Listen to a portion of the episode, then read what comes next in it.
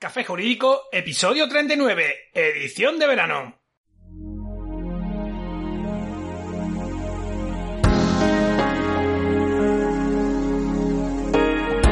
Buenas tardes, mi nombre es Juanma Delgado y esto es Café Jurídico, un espacio de divulgación jurídica donde en el tiempo que dura un café abordaremos novedades legislativas, interpretaciones de doctrina y jurisprudencia sobre distintas temáticas, aprenderemos a manejar herramientas para la eficacia y la productividad profesional y en definitiva nos acercaremos de una forma amena y distendida al sector jurídico.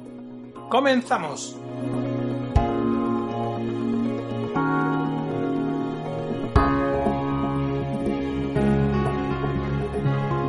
Dicen que la edad solo importa si eres un queso o un vino. Quizá esa filosofía es la que debiéramos llevar todos en la cabeza para disfrutar del día a día y no pensar en los inconvenientes de ir cumpliendo años. Como señala el psicólogo y escritor Walter Rizzo, nuestra mejor edad la que tenemos ahora, ni un segundo más ni un segundo menos. Razón desde luego no le falta, el caso es que cuando nos olvidamos de esto es precisamente cuando empezamos a tener problemas con nuestra edad y todo lo que eso implica. ¿Que por qué te digo esto? Déjame que te cuente un poco. A mí me encanta analizar las estadísticas del despacho. Esto es algo que empecé a hacer a nivel empresarial hace aproximadamente una década, más o menos en los peores momentos de la anterior crisis económica y precisamente lo hacía para poner en contexto los resultados y ver en qué destacaba y en qué apartados tenía, como suele decirse en clave positiva, oportunidad de mejora. Poco a poco y con el paso de los años pasé de contabilizar datos sencillos a analizar otros factores que me llamaban particularmente la atención. Pues lo cierto es que si bien tengo clientes de todos los tipos, había un patrón que se repetía mucho en determinados asuntos del despacho, lo que llamó mucho mi atención porque, como suele decirse, en derecho no hay dos casos iguales. Sin embargo, había veces que estaba en una consulta con un cliente y la situación que me estaba contando de alguna manera se parecía con sus más y sus menos a otras situaciones que me habían contado con anterioridad, como si esa historia ya la hubiera oído antes. Según mis observaciones, se trataba de un perfil determinado de personas comprendidas en una franja de edad entre los 38 y los 47 años, con pareja estable y que normalmente no tenían hijos o los tenían ya con una cierta edad y autonomía y bueno, por unas causas u otras habían decidido divorciarse. Gran parte de ellos por la irrupción de terceras personas en la relación. Este análisis terminé por sacarlo del contexto del despacho y llevarlo a un plano más amplio, primero a mi entorno y luego a nivel social. El caso es que veía que en esa franja de edad hasta personas que habían demostrado tener un enorme sentido común se comportaban de una forma alocada y extraña. Las conclusiones que saqué fueron devastadoras. En esa franja de edad se habían producido más del 68% de las rupturas, separaciones y divorcios que veían, y con ciertas variaciones, conforme ampliaba aún más el ámbito de actuación, esa cifra inquietante se mantenía con apenas oscilaciones de un 3 o un 4%. ¿Podía ser esto cierto? ¿Qué pasaba a esa edad? Como te digo, con el paso del tiempo cada vez prestaba más atención a mi entorno y analizaba con mayor detenimiento a los perfiles comprendidos en esa edad, comprobando que por un lado la mayor parte de las personas que conocía de esa franja habían realizado muchas cosas comunes, tales como apuntarse al gimnasio y prestar especial atención al cuerpo, la imagen o la forma de vestir, o cosas como salir de fiesta como si no hubiera un mañana. Algunos incluso, desbordados por esa situación de carpe diem, llegaban a adquirir temporalmente malos hábitos que hacía años ya habían abandonado, como por ejemplo fumar o pasarse con los destilados. Y bueno, muchas de esas personas, especialmente a las que más les afecta esa situación, finalmente terminaban por llegar a la ruptura de su relación de pareja. Precisamente mientras preparaba este programa me ha venido a la cabeza una fiesta a la que fui un mes de agosto hace aproximadamente unos 10 años. Un buen amigo cumplía 40 años, acababa de separarse de su pareja con la que tenía una relación de muchos años y bueno, lo celebramos en su casa acompañado de otras personas de edades similares. Recuerdo que por mucha diferencia los más jóvenes del lugar éramos mi mujer y yo, que por aquel momento teníamos en torno a los 30 años. La fiesta se madró al límite insospechados porque todos tenían una gana inmensa de vivir el día a día sin más. Y recuerdo que mi mujer y yo nos decíamos, ¿cómo es posible que esta gente que es mayor que nosotros se comporte de manera más infantil? Sobre todo porque muchos eran profesionales de un reconocido prestigio cuya actuación nos sorprendía en aquellos momentos. Años después descubriría lo que en ese momento no era capaz de ver, eran víctimas directas de la crisis de la mediana edad, también conocida como crisis de los 40. El caso es que las estadísticas y las experiencias vitales me llevaban a un mismo punto. Esa franja de edad era muy peligrosa para la estabilidad emocional y en ella gran parte de las personas perdían un poco la cabeza, por no decir mucho. De verdad, he visto todo tipo de situaciones. Desde quien se compra un deportivo o un descapotable hasta quien quiere cambiar a su pareja de siempre y con la que ha sido feliz por muchos años por una chica o un chico mucho más joven al que acaba de conocer hace unos meses. O quien rompe con todo y como su situación económica profesional se lo permite, se dedica a viajar por el mundo entero. El caso es que la experiencia profesional me dice que nada de esto suele salir bien, sobre todo cuando se hacen grandes cambios en los planteamientos vitales. Bajo mi punto de vista, no es bueno tomar decisiones importantes cuando tienen la percepción alterada, como sucede en una crisis existencial. Como dice esa célebre cita de Mark Twain, no puedes confiar en tus ojos cuando tu imaginación está fuera de foco. Por eso, si tu situación se parece en algo a alguna de las que he descrito, antes de venir al abogado es mejor que analices las cosas con detenimiento, la experiencia profesional también me ha demostrado que luego son muchas las personas que se arrepienten en mayor o menor medida de muchas de las decisiones tomadas en esta etapa de su vida. Ojo, con esto no quiero decir que por riles uno tenga que aguantar una situación con la que a día de hoy no se encuentra a gusto, pero sí que es verdad que hay que pensar muy bien las cosas, sobre todo los grandes planteamientos de vida, para intentar evitar darnos un buen batacazo. Numerosos estudios demuestran que, con carácter general, la década de los 40 no suele ser buena, y que a partir de los 50 la vida empieza a mejorar. Jonathan Rauch, periodista y activista estadounidense, explica en su libro La curva de la felicidad, por qué la vida mejora después de los 50, cómo él mismo cayó en una crisis al inicio de sus 40 años sin lograr entender muy bien qué sentía y por qué se sentía así. En general, iba bien la vida en el sentido de que tenía una carrera exitosa, estaba en una relación estable, tenía buena salud y no le faltaba el dinero. Pero sin embargo, se sentía insatisfecho e inquieto, como atrapado en el cuerpo de alguien que lo quiere tirar todo por la borda. Según Rauch, esa crisis o transición de la mediana edad por la que él mismo pasó es un fenómeno extendido pero distinto del estereotipo de lo que la gente cree. Él lo describe como un proceso de cambio de valores lento y gradual, perfectamente natural, pero bastante desagradable que tiende a pasar en torno a los 40 años, y que se da incluso en países y culturas distintas de todo el mundo, habiendo llegado a identificarse una versión entre chimpancés y orangutanes. El caso es que yo desde hace unos años estoy en plena franja de edad y con un hijo adolescente, y unas circunstancias relativamente cercanas a ese perfil que con tanto horror y asombro he observado y analizado en estos años.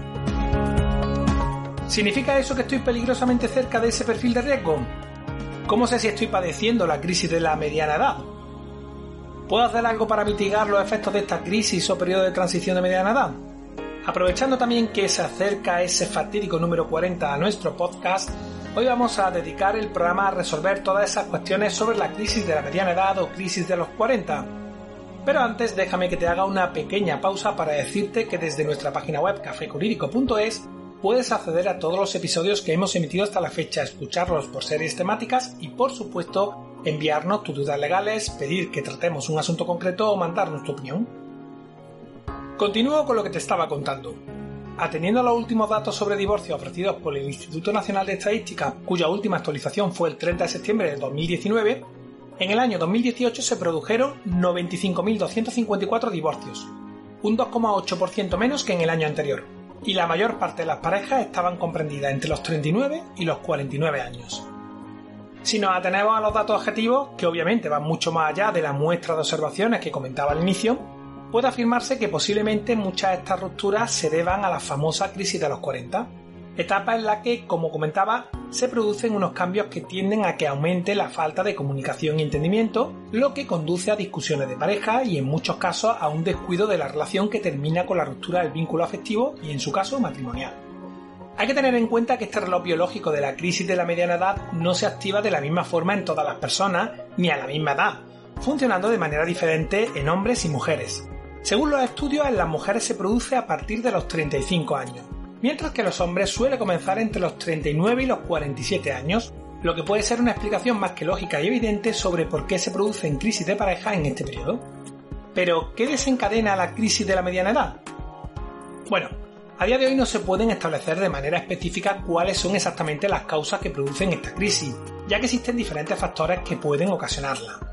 La primera persona en conceptualizar esta crisis de los 40 fue el psicólogo estadounidense Daniel Levinson. Lo que sí hay que partir de la base de que la crisis de los 40 es un periodo de transición de carácter evolutivo. Esto significa que tiene que ver con los años que tenemos y nuestros cambios biológicos, ello sin perjuicio de que pueda verse afectada por otras circunstancias del entorno que también afecten a nivel personal para enfatizarla o todo lo contrario, para mitigarla. Al tratarse de una crisis principalmente de carácter evolutivo, está muy vinculada con los cambios hormonales que se producen en el cuerpo, y como decía, afecta tanto a hombres como a mujeres, aunque las consecuencias difieren en ambos géneros, quizás a causa de los estereotipos establecidos en la sociedad para los roles masculinos y femeninos. De esta forma, con la llegada de la crisis, los hombres comienzan a percatarse de que a pesar de seguir siendo jóvenes, su vida está pasando demasiado deprisa sin que quizás hayan conseguido todas aquellas metas que se habían propuesto. Y todo eso puesto en correlación con los evidentes cambios físicos que se pueden producir en esta etapa, ya sabes, aumento de peso, caída de pelo, en fin, pues como que conforma una tormenta perfecta. En las mujeres, una de las mayores preocupaciones en caso de no tener hijos es el miedo a que se pase el arroz y no puedan tenerlos, lo que, junto con los cambios físicos producidos y el temor a la menopausia, configuran también un clima idóneo para los problemas. Como ves, además de causa fisiológica, existen otros motivos, factores y manifestaciones que pueden aparecer de manera conjunta. Quizás los desencadenantes no biológicos más frecuentes sean la inseguridad, el exceso de responsabilidad, la rutina, el aburrimiento o la falta de unos objetivos claros. También pueden serlo tener parejas conflictivas, tomar conciencia de los errores cometidos en el pasado, en fin, una, una gran variedad de circunstancias. Bueno, y además de los efectos sociales comentados, lógicamente esta crisis puede venir acompañada de síntomas tales como depresión y ansiedad, especialmente debido a las presiones sociales y familiares al cumplir cierta edad. Esto es importante porque en general también incide negativamente aquellas situaciones de insatisfacción con la vida, ya sea en el plano laboral, problemas de salud, el síndrome del nido vacío, etc. Por ejemplo, si una persona aún no ha conseguido un buen empleo o no ha comprado su casa, los estudios demuestran que tiene una mayor probabilidad de sentirse mal que alguien que ya haya cumplido con esas pautas culturales. ¿Cómo sé si estoy pasando la crisis de la mediana edad? Créeme, si la estás pasando lo sabes y estoy seguro de que en tu entorno también lo saben. Algunas manifestaciones del comienzo de esta crisis pueden ser la aparición de cambios abruptos y poco sólidos en la persona que se manifiestan en hechos tales como empezar a salir más por las noches, que de repente te guste el reggaetón y otros estilos musicales que hasta ahora detestabas, tomar un interés desmesurado por el físico que da lugar a que después de años sin hacer ejercicio te vuelvas vigoréxico o vigoréxica, hacerte tratamientos y operaciones estéticas, gastarte el dinero en lujo o caprichos, hacer realidad fantasías y sueños sin medir las consecuencias que ello implica, ser infiel. De ahí que muchas personas consideren que la crisis de los 40 es como una especie de segunda edad del pavo. Vale, Juanma, de lo que me cuentas, creo que puedo estar en la crisis de mediana edad. ¿Cómo debo afrontar este periodo? Ante todo, tranquilidad. Verás, aunque yo no tengo una varita mágica para cambiar las cosas ni un remedio o solución inequívoco para esta etapa de la vida, lo que sí te puedo decir es que hay unas pautas que nunca vienen mal. La primera es que abras tu mente a otras posibilidades y en la medida de lo posible intentas dramatizar la situación, buscando la manera de que esta etapa de tu vida sea lo más enriquecedora posible. Por otro lado, trata de buscar soluciones concretas a los problemas puntuales que vayan apareciendo en lugar de poner todas las dificultades en un saco genérico y reductible llamado crisis. Trabaja para construir nuevas metas sin que ello te llegue a obsesionar. Y sobre todo, revisa y valora tu avance y aprende de la propia experiencia. Intenta asumir y digerir que cada etapa de la vida tiene su encanto y que solo hay que identificarlo y aprender a valorarlo.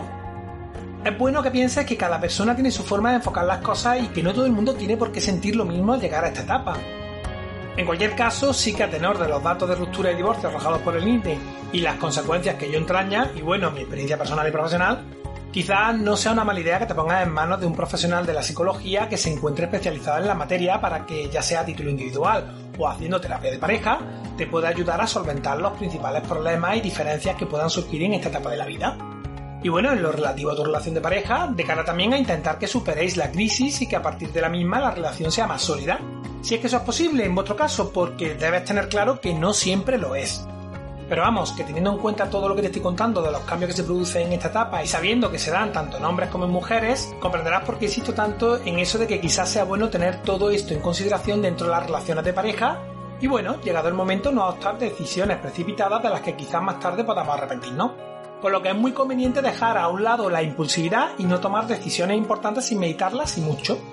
En definitiva, pensar muy bien que sí y que no. Y poco más que pueda aportarte. Espero que te haya resultado útil e interesante el tema. Te invito a que me dejes tu comentario o me hagas llegar tu historia a través de nuestra página web cafejurídico.es o desde las principales plataformas desde las que también puedes seguirnos y escucharnos, ya sabes, iTunes, iBox, Spotify, Spreaker, Google Podcast y YouTube.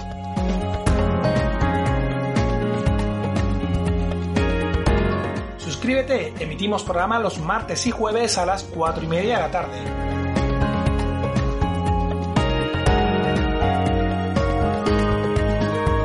Como siempre, muchas gracias por tu tiempo. Nos vemos el próximo jueves, donde un día más, acompañados de un café, nos acercaremos de una forma amena y distendida a las novedades y cuestiones del sector jurídico.